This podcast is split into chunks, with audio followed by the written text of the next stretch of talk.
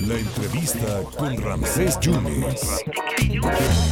Siempre muy generoso a estos medios de comunicación, al 97.7 y al 101.1, el secretario de Desarrollo Económico y Portuario, don Enrique Nachón García. Muchas gracias, eh, secretario, por estos minutitos para el auditorio. Nos enteramos que andaba por estos días el embajador Ken Salazar, que anduvo por Tabasco, que anduvo en la franja migratoria, pero también el amigo de los mexicanos anduvo en, en, el sur, ¿no? Y, y tuvo usted una gira con él. ¿A qué se debió? ¿Cómo está, secretario?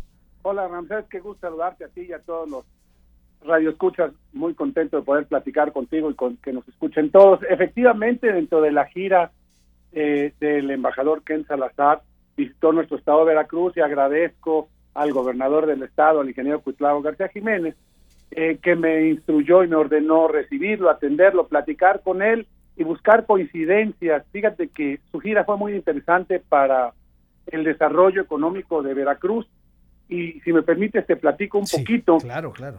Veracruz es la quinta potencia económica del país, después de la Ciudad de México, el Estado de México, Nuevo León y Jalisco. Veracruz eh, contribuye al Producto Interno Bruto del país con el 4.3%, es la quinta posición.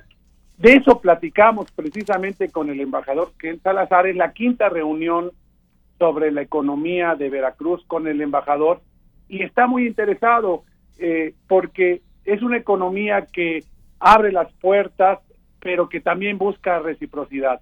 Ya prácticamente la relación ha sido fructífera, eh, como ustedes saben, eh, Constellation Brands es una empresa de capital americano que recientemente se informó su llegada, pero que también estamos buscando que se reciban en el país vecino eh, los productos que se generan, que se hacen, que se producen en nuestro estado.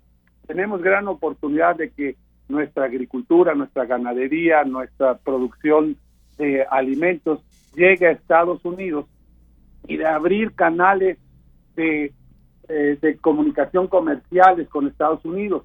Tenemos eh, 54 rutas marítimas con 30 líneas navieras que están teniendo intercambio comercial eh, desde los puertos de Coatzacoalcos, de Veracruz, de Tuxpan, a Galveston, a Mobile, Alabama, a Fort Lauderdale, a Tampa, a Jacksonville, a eh, Charleston, Washington, Maryland, Nueva York, en fin, tenemos mucha relación comercial con todo el este de Estados Unidos y que estamos tratando de potencializar esto.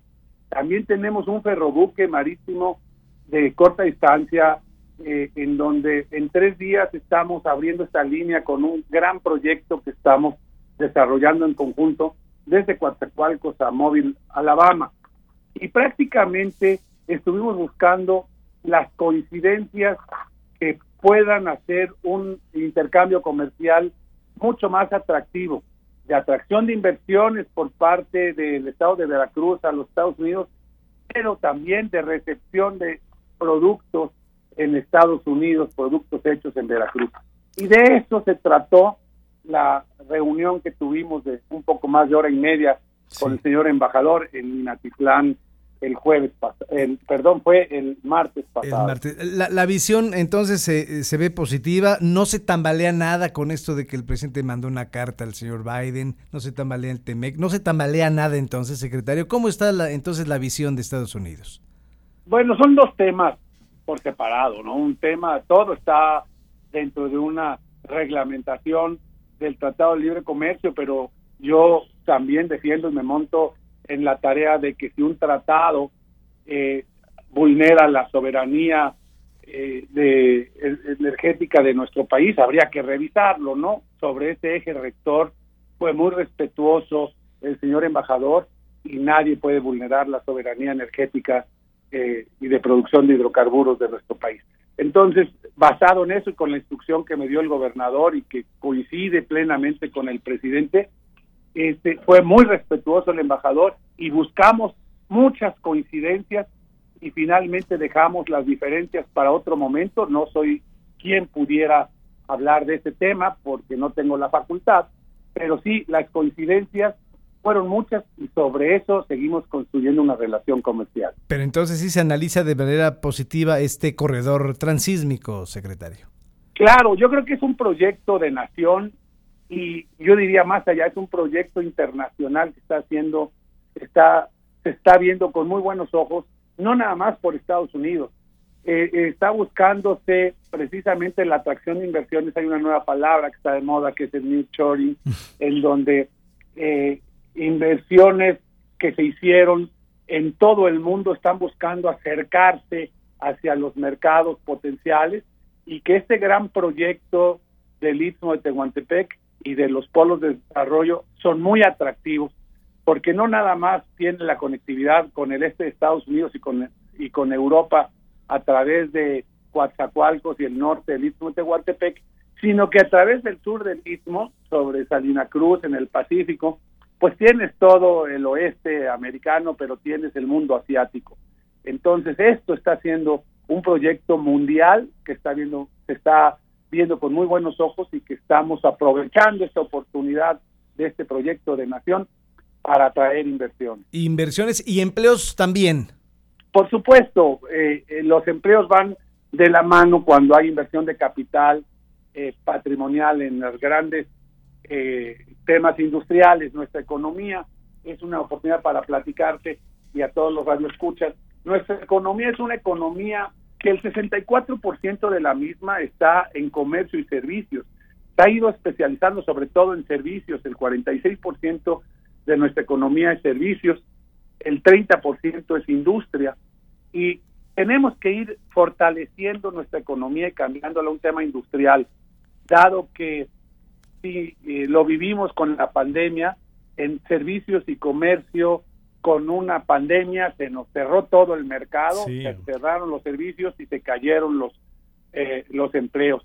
Si nosotros fortalecemos nuestra economía y la industrializamos un poco más, estos empleos se recuperan muy rápido, no cierran tampoco tan rápido y tenemos que fortalecer y migrar un poco y mejorar nuestra economía con eh, temas industriales.